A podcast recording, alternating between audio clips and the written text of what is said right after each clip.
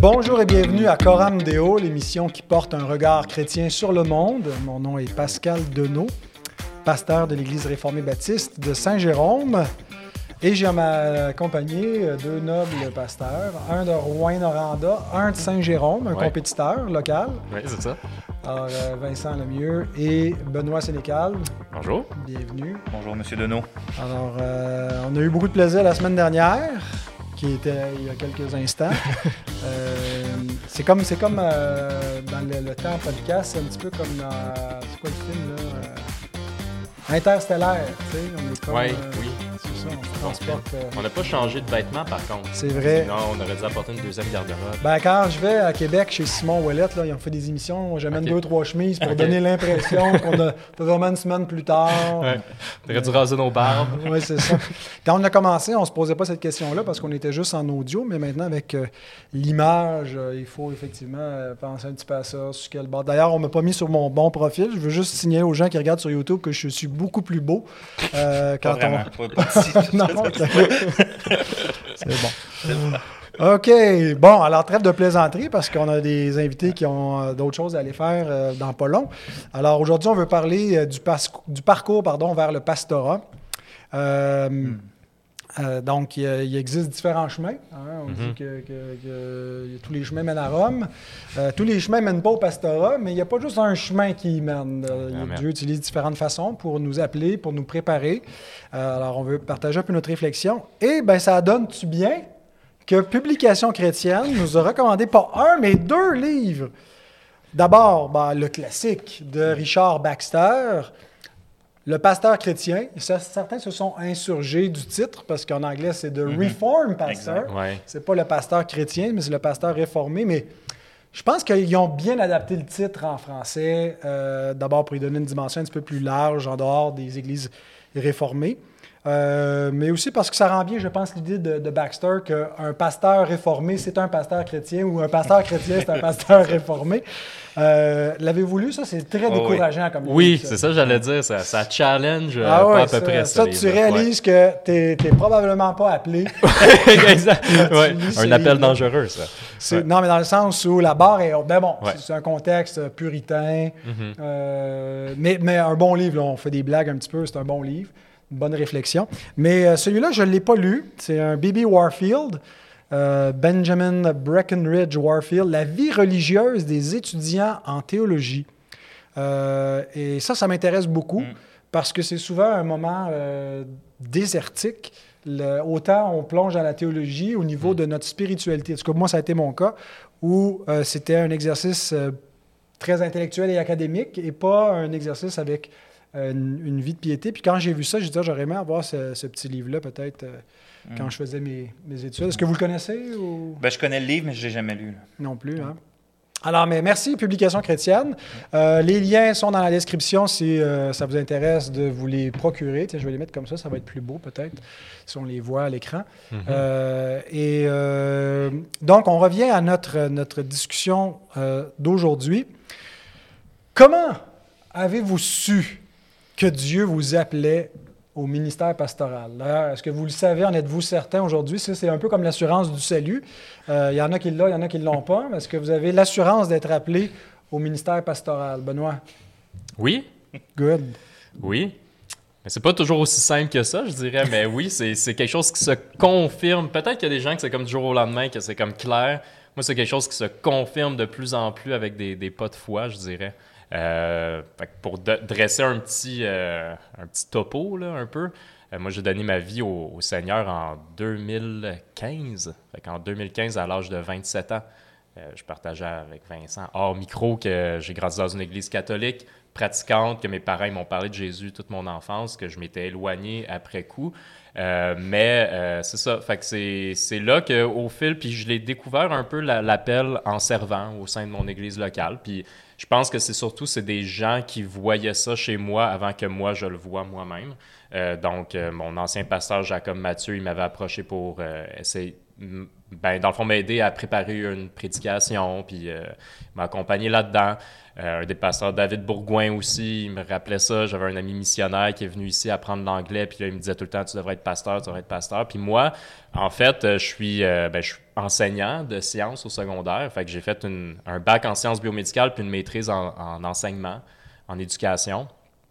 Fait que l'appel était là, tout le monde me le disait, genre on dirait, sauf qu'il y avait cette idée-là que je suis quelqu'un de très safe dans ma vie. J'aime mon métier d'enseignant. Euh, puis il y avait des bons euh, avantages sociaux. Mes gars sont plus jeunes. Il y a- tu sais, ça fait 11 ans que j'enseigne, il y a une certaine stabilité. Euh, mais c'est quand la pandémie est arrivée que l'appel a été plus clair. Parce que je sais que pour plusieurs, je sais que pour vous aussi, j'imagine que ça a été une période genre vraiment difficile avec beaucoup plus de, de, de tâches à faire comme pasteur. Euh, moi, comme enseignant, ça a été un peu le contraire parce que vu qu'on, en tout cas dans les premiers temps, on mettait des choses un petit peu ici et là pendant la semaine. euh, donc, on déposait des trucs, les élèves, ils, ils remettaient des devoirs, mais j'étais moins en présence élève tout le temps. Puis j'ai commencé à être beaucoup en présence pastorale pendant ce temps-là. Et euh, d'a- d'arrêter un peu le, quand euh, j'ai plus prié, plus médité la parole, euh, dans ce temps-là que pour moi était moins occupé un peu. Puis c'est là que j'ai commencé à m'inscrire à un programme d'études théologiques qu'on parlera tantôt. Puis c'est là que aussi j'étais observateur à table d'anciens. Fait que pendant la pandémie, j'ai été voté comme ancien. Ça fait à peu près deux ans que je suis ancien. euh. Donc c'est là que ça a pris de plus en plus de, de place. Puis là, ben, je suis bivocationnel, mais de plus en plus vers le ministère l'année prochaine, 50-50. Donc euh, c'est- c'est c'est comme ça, tranquillement, dans mon cas. Good. Toi, Vincent, tu es passé donc euh, de, de faire le métier de notre Seigneur à, à être un ministre de notre Seigneur. Amen. Donc, le cha- comment tu es passé de charpentier à, à bâtir l'Église? Ouais, euh, belle analogie. Euh, dans le fond, moi, j'ai été sauvé à l'âge de 20 ans, puis ma vie était amenée absolument nulle part. J'avais absolument rien.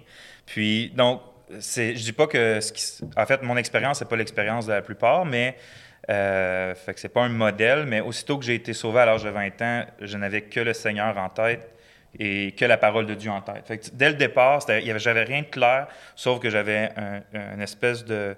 Je savais que il fallait que je connaisse la Bible, puis j'avais le goût de l'annoncer partout. Fait que dès le départ, la Bible a toujours été au centre de mon expérience avec Dieu. Puis, euh, bon, j'ai eu ma première année de vie chrétienne mouvementée. Ensuite de ça, quand, que je suis revenu au, au Québec, parce que j'étais parti, euh, j'étais parti en Colombie-Britannique puis en Alberta, quand je suis revenu, je me suis collé à une église locale, église locale avec le pasteur qui, qui m'avait annoncé l'Évangile. Puis, euh, lui, il m'a tout, tout de suite pris sous son aile, puis il m'a tout de suite...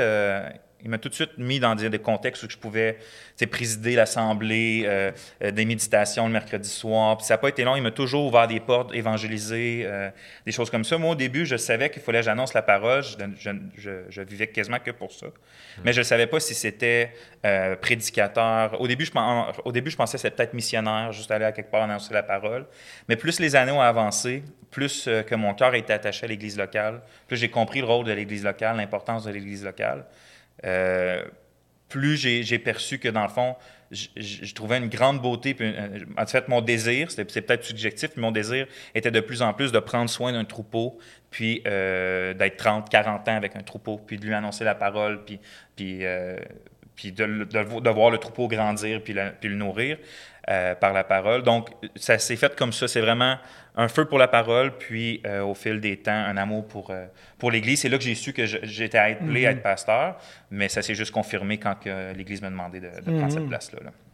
On retrouve euh, dans chacun de vos, vos témoignages le- ce qu'on pourrait appeler le- le- l'aspect subjectif et objectif de la, la vocation.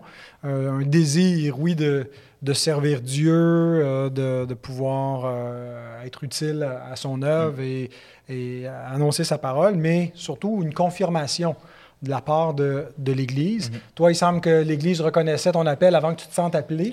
Euh, Il y en a qui se sentent appelés puis ils sont jamais reconnus par l'Église. Il y en a qui se sentent jamais appelés puis que l'Église, euh, pourtant, euh, semble voir en eux euh, du potentiel. Mais euh, pour voir vraiment l'appel de Dieu, on a cette espèce de, d'arrimage entre euh, cette bonne aspiration, parce que l'apôtre nous dit que si quelqu'un désire euh, la charge d'évêque, il désire une œuvre excellente, euh, mais il faut que ce soit reconnu, confirmé euh, au sein de l'Église. Mais maintenant, une fois qu'on pense qu'on est appelé, une fois qu'on commence à, exercer tranquillement notre service dans l'Église. Comment est-ce qu'on se prépare au ministère pastoral? Dans votre cas, mm-hmm. est-ce que vous êtes allé dans des, des institutions de formation théologique? Bien, tu vois, ça, c'est quelque chose que moi, dans le fond, là, je, suis un, je suis un étudiant, comme tout le temps. Comme si je pouvais, j'irais euh, étudier cinq ans, je ferais un doctorat en théologie, mais actuellement, c'est, c'est pas possible pour moi, puis euh, parce que je suis rendu, dans le fond, un, père, puis j'ai comme déjà un autre travail. Euh, ma mère, ma femme est à la maison actuellement avec les enfants, s'occupe des enfants. Euh, fait ce que j'ai opté un peu plus, c'est qu'à Sembec, il y a un programme, c'est un programme par acquisition de compétences. Euh, donc, c'est ça, c'est une maîtrise. Moi, je suis dans la maîtrise en ministère pastoral qui s'appelle, c'est en collaboration avec Northwest Baptist Seminary. Euh, c'est assez récent, je dirais. Là, je suis dans les cobayes un peu de, de ça. On est quelques-uns, puis les premiers gradués s'en viennent là, actuellement, euh, ou sont déjà arrivés récemment. donc, c'est ça, c'est une approche par acquisition de compétences. Il y a des, points forts, des points faibles. Euh, moi, ça me dérangerait pas de passer toute ma journée à écouter des professeurs puis à être dans euh, un institut de théologie. J'aimerais beaucoup ça. Fois, je me dis, je vais faire ça à ma retraite.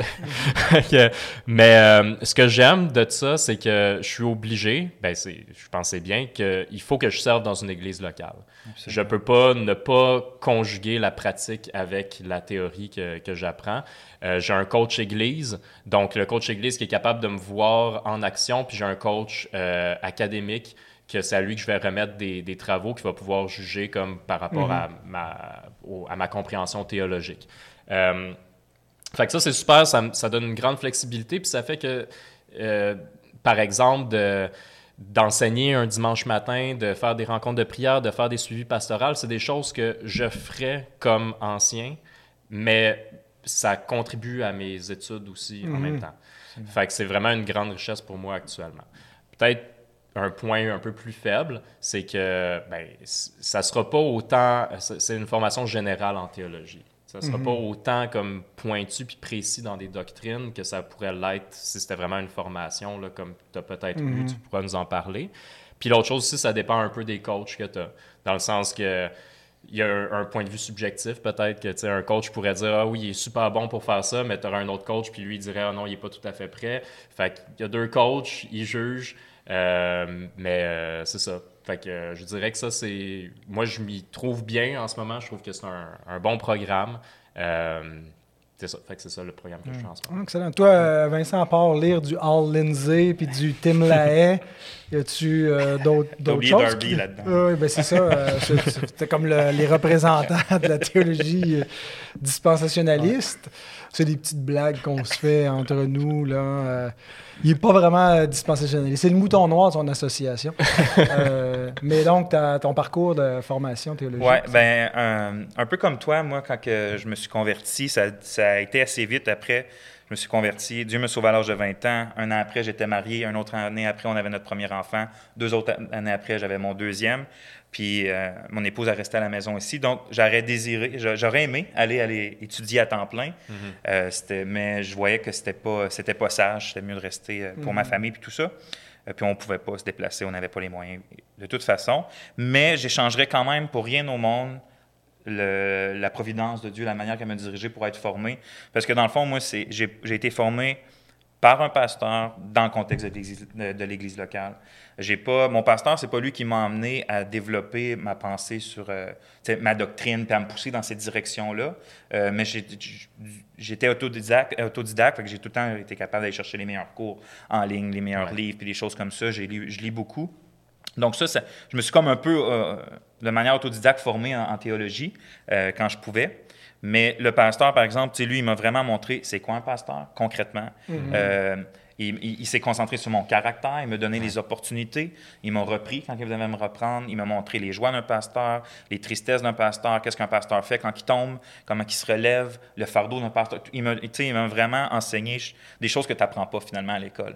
Puis mhm. euh, ça m'a réellement préparé euh, à être, je crois, d'une des meilleures façons à, être, Mhm. à, à- justement apprendre cette charge-là pastorale par la suite. J'avais pas de surprise de ce que ça allait être le, le- le pastorat. Je l'avais vécu parce qu'il m'a ouvert sa vie, dans le fond. Ouais. Il m'a vraiment, il m'a pris sous son aile puis il m'a ouvert sa vie. C'est- Puis je pense que c'est le plus grand cadeau qu'il qu'il aurait pu me faire. là. Mhm. Le- je pense que la formation par mentorat, c'est celle qui va être la, la- la- la plus pertinente concrètement dans le, dans le, le- le ministère euh, euh, concret là, de, la, de la vie de l'Église parce que euh, tu peux étudier dans une faculté de théologie euh, et avoir des cours de, théologie pastorale, puis euh, avec des dimensions pratiques, mais Ouais. de le faire sur le terrain avec quelqu'un qui, qui, qui va, qui va t'accompagner, qui va être ton mentor, qui a de l'expérience, euh, c'est ça, c'est très, c'est très précieux. Moi, je rends grâce à Dieu pour mon mentor qui m'a communiqué des bénédictions. non, non, mais on est, on, a- on est, on est assez similaires, lui et moi, le pasteur Perron. euh, et euh, on a développé aussi cette, euh, cette espèce de lien un peu filial, là, Ouais, un peu père-fils, euh, qui, je pense, est un, est, est- est un rapport qui est, qui, qui est assez fréquent dans le, dans le milieu ecclésial, hein, où même c'était fréquent d'appeler comme son supérieur un père, Mhm. un père dans, dans, dans la foi, même si bon, la parole de Dieu euh, nous dit aussi euh, d'a- d'appeler personne père, là, mais euh, d'avoir cette, cette relation-là, pour moi, a été euh, plus utile, je dirais, que mes cours de théologie pastorale. Et l'aspect autodidacte aussi, bon, c'est c'est sûr que c'est encore plus pratique, je pense, quand tu as, été guidé dans, dans tes Mhm. lectures que de partir de, de zéro, mais d'être capable de continuer d'apprendre, Ouais. de rester un étudiant et de la, formation euh, continue. Mais moi, j'avais aucun intérêt pour euh, aller euh, étudier en théologie quand j'étais convaincu que Dieu m'appelait. J'avais plus, ben, j'étais un peu mystique à l'époque. Pour moi, la faculté de théologie, ça représentait avoir une, théorie sur Dieu, mais pas une expérience de Dieu. Alors, j'avais plutôt une vision de partir avec mon pack-sac, mes sandales, et puis mon, ma, ma tente et mon sac de couchage pour aller vivre par la foi, prier, jeûner. Dieu va me révéler tout ce que j'ai besoin de savoir, puis je vais faire des miracles. Puis, euh, euh, puis quelqu'un me dit bah, Tu serais plus utile pour Dieu si tu allais étudier en théologie. Euh, je n'étais pas sûr, mais est-ce que c'est le manque de guts de partir par la foi? Euh, ou quoi qui a fait que j'ai quand même suivi le conseil. J'ai dit on va voir. Je m'en- je m'enlignais pas pour faire de longues études. Puis c'est là, euh, deuxième session en théologie, où je commençais à découvrir, puis à me, demander si c'était vraiment utile et pertinent que j'ai eu Raymond Perron comme professeur d'apologétique. Ça, ça- ça a renversé beaucoup de choses dans ma vie. Euh, et que j'ai commencé à prendre goût à, l'étude en, en théologie. Mais est-ce que vous pensez que la formation théologique, je saute là, directement à la question 4 Ouais. parce que ça me paraît plus pertinent, on Mhm. reviendra à l'autre, euh, que la formation théologique, elle est, elle est essentielle au ministère pastoral, ou est-ce qu'on peut euh, s'en passer puis être un bon pasteur pareil? Je pense pas qu'on peut s'en passer, mais c'est c'est moi qui avais suscité cette question-là pour qu'on en parle justement parce que ça, ça me challenge. Puis ça me challenge aussi parce que je suis professeur, fait que je le sais que j'ai des, des élèves, des fois dans ma classe, on parle d'un cours de sciences, mais j'ai des élèves, j'ai 35 élèves là, dans une classe, puis j'en ai qui ne fitent pas dans un modèle académique du tout, mais qu'ils ils aiment- ils aimeraient ça, les sciences. Mettons, si j'étais leur. Tu sais, s'ils étaient tout seuls dans la classe, j'aurais une autre approche complètement. Fait que je pense que oui, clairement, la formation théologique, elle est importante. Je veux dire, on- si on, on veut être pasteur, c'est pour présenter la parole de Dieu. Ça serait ridicule de penser qu'on connaît rien de la parole de Dieu. Je veux dire, ça, c'est- c'est c'est sûr et certain. Mais maintenant, je trouve que on, on vit dans. En tout cas, je trouve que c'est bien que j'ai l'impression qu'il y a de plus en plus d'approches possibles pour euh, le ministère pastoral parce que probablement qu'il y a peut-être des gens qui auraient pu être de très bons pasteurs qui ont été un peu écartés parce que c'était peut-être trop des. euh, un modèle académique. Un modèle académique qui fait mon affaire à moi, genre je, serais, je, je fit dans ce modèle-là, mais euh, qui ferait pas l'affaire de plein d'autres personnes. Puis quand on regarde la Bible, je vois pas que tout le monde est un. euh, ils ont- on part pas tous de la même place là, en termes. Paul puis Pierre, c'est pas toute la. Non, la Pierre, je même savais même pas écrire. Fait que, euh, fait que oui, c'est c'est sûr que, à mon avis, la formation théologique est essentielle, mais ce que je voulais pitcher avec vous un peu, c'est de dire, ben, ben jusqu'à combien, jusqu'à quoi, genre, euh, puis euh, c'est ça. Mais je pense que les mots, justement, que vous, vous utilisez sont importants. Ta question, c'est est-ce que la formation théologique est cruciale ou importante ou nécessaire? La réponse pour moi, c'est absolument que oui. Mm-hmm. Maintenant, c'est la forme qui est peut-être pas la forme spécifique, comme exemple académique. C'est pas nécessairement nécessaire de passer par une académie puis d'avoir un diplôme maintenant, mais un pasteur qui désire être pasteur puis qui pourrait passer des années sans euh, se peaufiner, sans creuser dans le. Tu sais, je veux dire, qu'est-ce qu'il fait si la part de son, une grande part de son appel, c'est pas justement vaquer à la prière puis à l'étude et la proclamation de la parole. Tu sais. Euh, il veut. Il, fait quelqu'un qui soit à temps plein, temps partiel, qui est dans une académie ou non, il faut que ce soit quelqu'un qui veut, qui veut grandir. C'est quoi la théologie dans la, sa connaissance de Dieu? dans la compréhension de tout le conseil de Dieu, d'être de plus en plus équipé à annoncer, à faire du counseling biblique. Euh, mm-hmm. Fait que dans le fond, pour moi, la réponse, c'est sans équivoque que oui. Un pasteur qui ne se forme pas théologiquement, peu importe la forme, que ce soit par des livres, que ce soit par des cours en ligne, que ce soit mm-hmm. avec un autre pasteur dans le contexte d'une église locale qui l'enseigne, il doit nécessairement grandir. Ses progrès doivent être évidents pour tous. Absolument. Oui, ouais, ça ne devrait pas être un diplôme qu'on exige premièrement, parce que ça ne veut pas dire grand-chose. Euh, il y en a qui l'ont puis qui ne sont pas forcément des pasteurs. Mhm. Euh, c'est plus, plus que ça, c'est plus que des connaissances, mais ça prend effectivement euh, une, formation théologique qui n'est rien d'autre que finalement une instruction dans la parole de Dieu, mhm. mais qui, prend en compte aussi l'histoire de l'Église, puis mhm. qu'est-ce que, qu'est-ce que l'Église a cru, professé. Mais est-ce que c'est nécessaire de passer par une institution spécifique? Il y a des gens, des, des grands pasteurs réputés euh, qui n'ont pas un diplôme en théologie, qu'on pense à Martin Lloyd Jones, par exemple. Euh, Charles Spurgeon, qui, avait, qui a parti sa propre école euh, sans avoir été à l'école. C'est ça. Alors, ça peut être Ticoune Bellumeur aussi, plus près de chez nous, qui peut se préparer au ministère, mais ça ne se fait pas tout seul dans son coin. Mhm.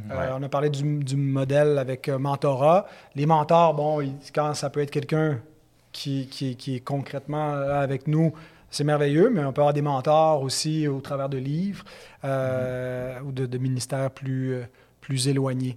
Euh, une chose, cependant, c'est que euh, c'est ça, on a peut-être un modèle trop typique mhm. de ce que doit être un pasteur et on a comme un peu uniformisé au travers de nos écoles de théologie, puis qu'on a, on a fait un peu de la préparation au ministère, quelque chose d'académique, mais c'est limitatif parce qu'on devrait avoir une, vision plus, plus englobante. Tu as mentionné euh, le, le, modèle paulinien euh, qui reflète peut-être davantage ce côté académique au pied de Gamaliel, un homme de lettres, un homme instruit, mais Paul, euh, qui est finalement un gars qui, était un pêcheur, euh, qui a été formé sur le tas en suivant Christ. Euh, bon, on, est conscient aussi qu'il y a un aspect particulier dans l'appel apostolique avec des dons particuliers qui accompagnent, mais je pense qu'il y a une dimension un peu de cette... de, de, de, de ces deux modèles-là qui peuvent se refléter dans le, ministère pastoral. Et l'un n'est pas moins pasteur que l'autre. Euh, quelqu'un qui a un arrière-plan plus professionnel, mais euh, qui éventuellement se révèle avoir des, des, des, dons pastoraux, des capacités, euh, peut être reconnu. Il va peut-être avoir un profil différent au sein d'une équipe. Et c'est pour ça que je pense que nous, comme, comme baptistes et, comme, comme frères, peut-être encore plus, euh, mes frères baptistes, réformés baptistes, euh, on croit beaucoup à la collégialité. On croit qu'il il faut qu'il y ait une pluralité. Et donc, il n'y aura pas nécessairement un appel pastoral qui est euh, typique, là, qui est juste à quoi peut ressembler finalement un rôle de pasteur. Là? Si vous regardez dans vos églises là, des, des, frères potentiels qui pourraient devenir des anciens, donc des pasteurs parmi vous, qu'est-ce que, quel genre de profil euh, vous, vous, chercheriez au sein de la, congrégation? Mm-hmm. Ben, nous, je peux dire qu'actuellement, Ecclesia, c'est une, bénédiction parce que notre conseil euh, pastoral a beaucoup grandi dans les deux dernières années. Puis euh, on a des, des, des, dons très différents. Fait qu'on voit beaucoup la main de Dieu qui est allé chercher des gens, puis que là, on se retrouve avec une pluralité de, de dons, puis qu'on peut se concentrer sur les choses qu'on se sent un peu plus à l'aise à faire. Fait que moi, j'ai une tendance plus vers la prédication, puis tu sais, je suis enseignant, fait ça, ça, ça, va un peu de, de mèche avec ça, sauf que, euh, tu vois, il y a Jean-François Moquin qui est avec nous, que lui, il n'a jamais voulu faire une, une, formation pastorale parce que lui, dans sa tête, c'était un évangéliste, puis il disait, moi, je suis un évangéliste, puis... Mais il y a cette notion-là que quand on discute ensemble, ben là, euh, faut pas faire des compromis, mais je pense qu'on arrive avec une vision qui est un petit peu plus euh, tridimensionnelle, mettons, puis qu'on peut mieux servir, puis qu'on peut se challenger. Puis c'est pour ça, moi, je le dis souvent à, mon, David Bourgoin, qui est le pasteur principal, c'est que je trouve qu'une des, des, grandes richesses que David a naturellement, en fait, c'est qu'il est, est comme équilibré. Puis euh, moi, j'ai une tendance vers l'intérieur. Il y en a qui ont une tendance vers l'extérieur. Il y en a qui nous ramènent vers la mission internationale. Il y en a d'autres qui nous ramènent à la mission locale. Qui... Tu sais, on, dirait que séparément, j'ai l'impression que et si j'étais le seul pasteur au sein de mhm. mon assemblée, euh, il y aurait des, des lacunes. il y aurait vraiment des lacunes si tout le monde était à mon image, j'ai l'impression. Euh, mais qu'on peut travailler justement en collégialité. Puis je rajouterais aussi que, mis à part, je crois, l'individualité d'un certain point de, certaines églises, comme l'église euh, l'église réformée baptiste de Saint-Jérôme, c'est pas la même église que l'église Ecclésia, mais je rajouterais que on a clairement à grandir dans comment on peut collaborer ensemble. Mhm. Sur plein de points, je pense qu'on a commencé à le faire quand je parle de les, les camps de jour, dans le fond, pour les enfants. Euh, moi, c'est comme ça que j'ai commencé plus à, à jaser aussi, Pascal. Puis de voir qu'ici, euh, ben, on avait des enfants d'Ecclésia d'une autre assemblée, de votre assemblée qui était ici, euh, puis qui avaient tout le même enseignement, puis euh, comment qu'on a pu mettre les ressources un peu ensemble, puis mhm. qu'on peut s'encourager. Moi, j'écoute tout le temps Coram Deo, puis je, je, te disais aussi que ça a été un encouragement pour nous, surtout dans la pandémie, quand il y avait des questions pas évidentes que vous avez osé comme débattre, mhm. dans le fond, dans l'émission. Puis nous, on en parlait tout le temps avec notre conseil d'anciens, puis on pitchait les idées, puis... fait que... Fait que mhm. oui, par une collégialité, même au-delà de juste notre église locale, euh, mhm. une, collaboration. Ouais. Good. Toi, tu es tout seul euh, pasteur ou Non, c'est vrai, vous êtes deux, là, pasteurs, mais euh, puis vous n'avez pas le même profil, donc... Pas du tout. On, est, on, ben, on, a, on a un caractère... Notre caractère se ressemble beaucoup, mais on n'a pas le même profil. Je pense que... Je crois qu'il vient d'avoir 72 ans. Cette, la semaine dernière, je m'excuse, Gérard, si je donne pas la... si, je te, si je te vieillis. Euh, c'est un homme qui, ça fait beaucoup plus longtemps que moi qui est pasteur. Moi, je suis, je suis un peu le genou dans tout ça, mais on a une très belle dynamique. Ça marche super mhm. très bien. Les deux, on retire l'un de l'autre. C'est une super euh, de bonne dynamique. Pour revenir à ta question, euh, je crois que, à moins que tu aies une autre question à poser avec le temps, je ne sais pas trop. on va être correct. on, va être correct. Il ne nous a pas encore fait le signe de cinq minutes, mais ça va venir. dans le fond, on, regarde. Pour moi, je trouve qu'on doit regarder premièrement des hommes qui ont un caractère pieux, des hommes qui aiment l'Église, des hommes qui euh, craignent la parole de Dieu, qui tremblent à la parole de Dieu. avant, les personnalités, comme tu as dit, on en a toutes des différentes, introvertis, extrovertis. Plus, la personnalité, ça, c'est pas grave. C'est premièrement, donne-nous des hommes qui cherchent, qui aiment l'Église, puis qui, qui aiment le Seigneur, qui marchent avec le Seigneur, puis qui, qui, mhm. qui, désirent approfondir. sais, si tu n'as pas ça, la, tu as beau avoir la meilleure personnalité du monde, puis les meilleures aptitudes du monde, tu ne feras pas grand-chose de positif euh, mhm. dans le ministère, en tout cas selon, selon Dieu. Puis c'est comme ça, je pense que les églises euh, pourraient aider à la formation. Ah, quel beau segway! Ouais, c'est ça. hey, wow. d'être le co-animateur. Je te watch, là. Prochaine question. Comment l'Église peut susciter des vocations? Mais jamais l'expression, elle vient d'ailleurs de mon mentor. Il disait que dans l'Église catholique, on parlait souvent de, de susciter des vocations. Euh, nous, on attend un peu comme chez les évangéliques que c'est mystique, là, ça se passe, euh, Dieu t'appelle, euh, mais est-ce que l'Église peut susciter des vocations? Euh, j'ai essayé euh, il y a quelques semaines de cela, là, je fais le catéchisme avant de prêcher et, je m'adressais aux enfants, puis c'était une question pour savoir comment est-ce que, les, comment est-ce que les, hommes peuvent être sauvés. Bien, il faut qu'ils entendent la proclamation de l'Évangile. Et là, ben, on lit Romains 10 qui dit bien, comment entendront-ils ou comment évoqueront-ils celui dont ils n'ont pas entendu parler, puis comment en entendront-ils parler s'il n'y a personne qui prêche? Puis combien y aura-t-il des prédicateurs s'ils ne sont pas envoyés?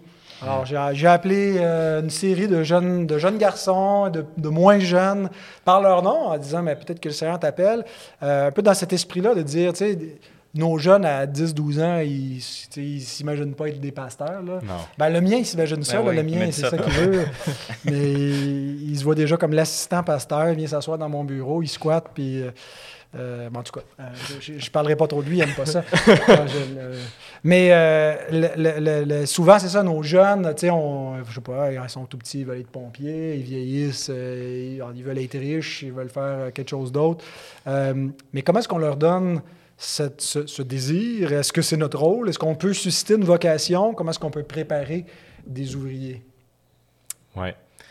Je pense qu'il y a la notion euh, qui n'est pas évidente quand on est pasteur à temps plein parce qu'on. Euh, je ne suis pas pasteur à temps plein, mais je vois que c'est des horaires très chargés, qui manquent de temps. Mais euh, qu'une des choses, je pense, qui est le plus fructueux en termes d'investissement, c'est d'être intentionnel envers quelques personnes. Euh, qu'on voit clairement qu'il y a un appel plus précis, mettons, de, mhm. Dieu. Et c'est vraiment pas évident parce que je comprends que les, les, besoins arrivent euh, de, de, tout part de côté, puis euh, c'est pas évident. Mais je le vois que ça a une grosse différence, en tout cas pour moi dans ma vie, puis j'imagine pour vous aussi. On a tous parlé de mentorat au cours de l'émission, là, que quelqu'un qui a pris du temps one-on-one avec nous autres, puis que c'est comme ça, on dirait que ça a vraiment fait Ah oui, ok, je pourrais faire ça aussi. Euh, donc oui, on, dit souvent l'idée de Jésus qui s'est choisi 12 euh, apôtres, il n'en a pas choisi 100, tu sais. Mm-hmm. Euh, puis il a été intentionnel envers eux autres, envers d'autres personnes, mais envers eux autres aussi. Puis c'est quelque chose que j'entends de plus en plus dans les congrès qu'on a ou des fois comme avec mon association qui, qui ramène à cette idée-là de, de, dire, regarde, cette personne-là, soit intentionnelle avec cette personne-là, apprends-le à être pêcheur d'hommes, donne pas juste le poisson, tu sais, mais, mhm. mais c'est beaucoup d'investissement de temps. Mais je pense que c'est peut-être la chose la plus fructueuse qu'on peut faire. Merci. Il y a tellement de choses que l'Église peut faire. Moi, je parle en tant, en tant que membre pour susciter une espèce de, contexte, une culture dans laquelle des gens vont se sentir. Euh, des gens qui, qui, sentiraient l'appel ou qui auraient le désir euh, serait dans un contexte, on va dire, propice à pouvoir exercer, tâter le terrain. Tu sais, exemple, une église euh, qui, premièrement, élève euh, pas, pas l'homme, mais le, le, le, rôle du pasteur. Dans, le sens que le pasteur, c'est pas le, tapis sur lequel tu t'essuies les pieds en rentrant dans le lieu de culte, mais qu'on voit cette, cette position-là comme comme étant euh, quelque chose de beau, quelque chose de bon. Qu'est-ce que tu dis? Digne d'honneur. digne d'honneur, puis tout ça. Puis ça, ça se montre très concrètement par euh, les paroles, par, euh, par le soutien financier, des choses comme ça. L'Église, d'avoir aussi cette place-là, de ne pas avoir peur de, de, donner la place à des gens. Exemple, je pense que c'est Tim Chalice, il y avait quelques années, qui avait écrit un article euh, tu sais, que les, les, les, les, mauvaises les premières mauvaises prédications est une bénédiction. Mhm. Parce que dans le sens, c'est d'accepter que, que c'est pas les meilleurs prédicateurs des gens en startant souvent, puis de, de pouvoir euh, euh, les essayer, puis d'être un élément comme, OK, ça c'était bien, ça c'était pas clair, des choses mhm. comme ça. D'avoir des fonds. Moi, l'Église qui m'a beaucoup béni, c'est que l'Église mettait. J'ai un fonds de formation depuis juste avant que je devienne euh, pasteur même, ou que c'est un fonds que, bon, tu sais, tu peux te payer des cours, tu peux aller à des conférences, des choses comme ça. Ça suscite de l'intérêt, euh, puis des choses comme ça, puis on, manque de temps, donc je vais te laisser continuer. Hmm, alors, laissez-moi faire le wrap-up. ben, je dirais euh, que la, la chose primaire que notre Seigneur nous dit de faire quand on constate qui manque d'ouvriers dans la moisson, c'est de prier le maître de la moisson. Mais ça, vous, vous, vous, le saviez, c'était implicite dans vos propos. Euh, mais euh, aussi, euh, tu vois, nous, on, a quelques frères qui s'intéressent à la, théologie. Et, moi aussi, en cours de route, quand j'ai commencé à étudier, à un moment donné, l'Église s'est investie en disant, ben, on, va, on, va payer, on va payer ta facture de c'est, ça va de soi. Des, en entreprise privée, des fois, quand ils veulent, ils spotent d'avance des, des, besoins qu'ils vont, vont avoir. Ils vont aller chercher d'avance la, main-d'œuvre, ils vont investir. Et je pense, euh, on, on, entrevoit déjà qu'il va manquer de pasteurs ici au Québec. J'écoutais récemment Florent Varac qui parlait avec euh, son invité euh, sur ce problème-là qu'ils ont en France, qui, est, quand même assez significatif. ben, L'Église devrait consacrer euh, une partie de son argent. C'est exactement ce que Paul dit dans, dans Galates 6, euh, quand il dit on ne se moque pas de Dieu. Mm. Si vous voulez moissonner quelque chose, ben, il faut que vous investissiez quelque chose. Mm. Et c'est dans le contexte mm. de, de, soutenir les ouvriers, mais ce n'est pas seulement ceux qui sont déjà là, c'est en vue de, de, ceux que vous voulez voir arriver. Euh, est-ce qu'on est qu'on soutient la formation théologique et pour que ça puisse, qu'on puisse moissonner éventuellement. Donc voilà, toutes sortes de, de bonnes choses. Est-ce que vous avez quelque chose à rajouter? Ben non, mais juste un, encouragement pour les personnes qui peut-être qui songent à cet appel-là pour le ministère, de, de dire que c'est c'est réaliste, c'est faisable, puis on en a besoin, puis si c'est quelque chose que Dieu met sur leur cœur, de, de, de le considérer sérieusement. Même jusqu'en Abitibi, c'est même possible là. ouais.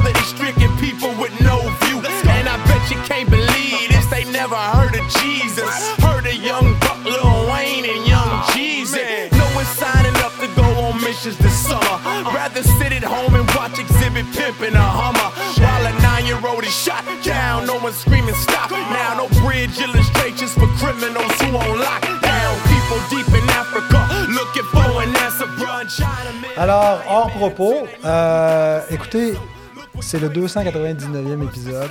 Ouais. Je sais pas ce qu'on va faire pour le 300e. Peut-être rien de spécial. Le repos. C'est ça. Peut-être qu'il n'y en aura jamais. Peut-être que c'est le dernier épisode de Carnéo. Peut-être notre, notre avion va s'écraser, euh, Vincent. Euh, dans ce cas-là, il y aurait 298 épisodes parce qu'il faut que j'enregistre celui avec Raphaël Charrier qui va être commente les deux. Ah, d'accord. En tout cas, c'est bien mêlant. Mais soyez là la semaine prochaine. Merci en tout cas. Je ne sais pas s'il y en a qui ont écouté depuis le début, euh, depuis 2016, qui ont euh, suivi les 299 premiers épisodes. Merci en tout cas d'être là. Merci de vos réactions occasionnelles, vos commentaires, vos suggestions de thèmes. Continuez. c'est un encouragement. Je ne sais pas s'il y en aura 300 autres. Nous verrons. le Seigneur le sait. Et si vous voulez nous soutenir en plus de, de, vous abonner, de commenter, vous pouvez nous faire un don dans la description. Ça directement euh, dans mon compte de dépenses. Euh, et merci en tout cas pour euh, ceux qui nous soutiennent. Et puis merci à Publication Chrétienne. Puis j'ai d'autres choses à dire. Merci à AV Productions. Merci les frères d'avoir été là deux semaines. Ça a été le fun d'être avec vous. Merci beaucoup. Je vous apprécie. Merci. Et gloire à Dieu. Alléluia. Bye bye. Fait